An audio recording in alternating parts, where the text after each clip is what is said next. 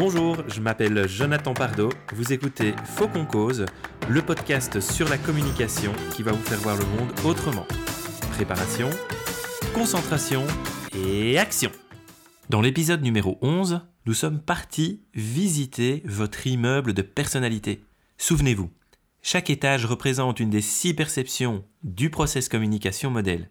Le rez-de-chaussée, aussi appelé l'étage numéro 1, est celui dans lequel vous vous sentez tout à fait en confort. C'est votre perception prédominante, c'est celle avec laquelle vous avez tendance à regarder le monde et à entrer en relation. Les cinq autres étages représentent les autres perceptions que nous avons tous en nous et ils sont organisés de manière préférentielle.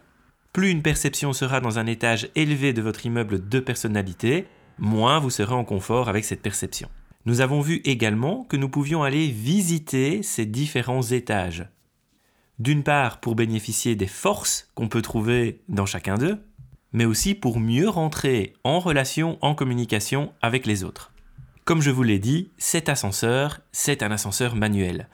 Pour pouvoir voyager dans notre immeuble de manière fluide, nous avons besoin d'énergie. En quelque sorte, on a besoin d'un carburant pour pouvoir faire nos allers-retours au quotidien. Ce carburant, cette énergie, ce n'est pas seulement ce qui nous permet de voyager dans nos étages. Cette énergie, c'est aussi ce qui va nous permettre de nous sentir bien au quotidien. C'est ce qui nous fait lever le matin, c'est ce qui nous apporte l'envie d'agir au quotidien de manière positive et de manière constructive. Prenez quelques minutes pour réfléchir à ce qui vous donne de l'énergie au quotidien. Peut-être que ce sont des moments où la qualité de votre travail est reconnue. Des félicitations, un email de remerciement, une récompense. On pourrait aussi imaginer qu'un moment de solitude, au calme, qui vous permet de réfléchir, pourrait recharger vos batteries.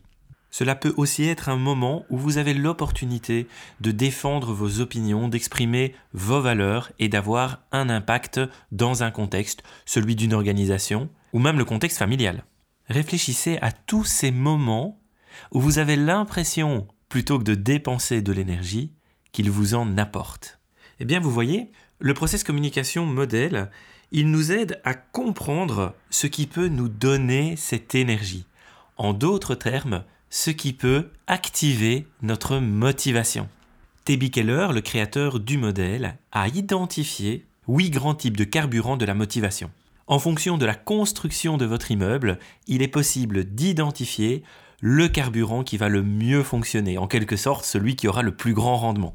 Par exemple, ce carburant peut être relatif à vos besoins sensoriels.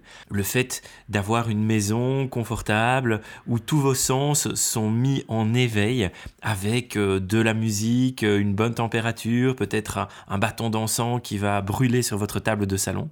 Ça pourrait être aussi le contact ludique, le fait de pouvoir rencontrer des personnes, rire, échanger.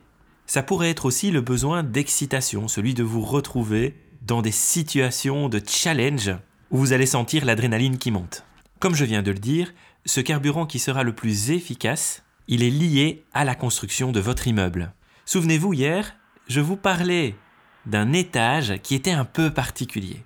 En process communication, cet étage, on l'appelle la phase. C'est un étage privilégié dans lequel vous pouvez quasiment vous téléporter sans avoir besoin d'aucune énergie et qui va en fait déterminer quel sera le carburant prioritaire pour vous.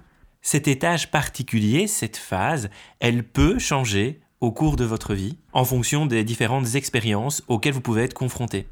Autrement dit, votre carburant principal peut lui aussi évoluer tout au long de votre vie. Le PCM est le seul modèle à ma connaissance qui inclut cette notion de phase et donc de potentielle évolution au cours de notre vie. Ce que j'en retiens, c'est qu'il est très important au quotidien de prendre soin de notre motivation et donc d'aller chercher les carburants qui nous donnent de l'énergie positive. Que ce soit dans la gestion d'une équipe, en famille et bien sûr pour soi-même, identifier les bons carburants va permettre de nous donner une énergie positive pour bien fonctionner au quotidien dans nos relations et en communication. Prendre soin de cette motivation chez nous et chez les autres, c'est la garantie de relations sereines et performantes.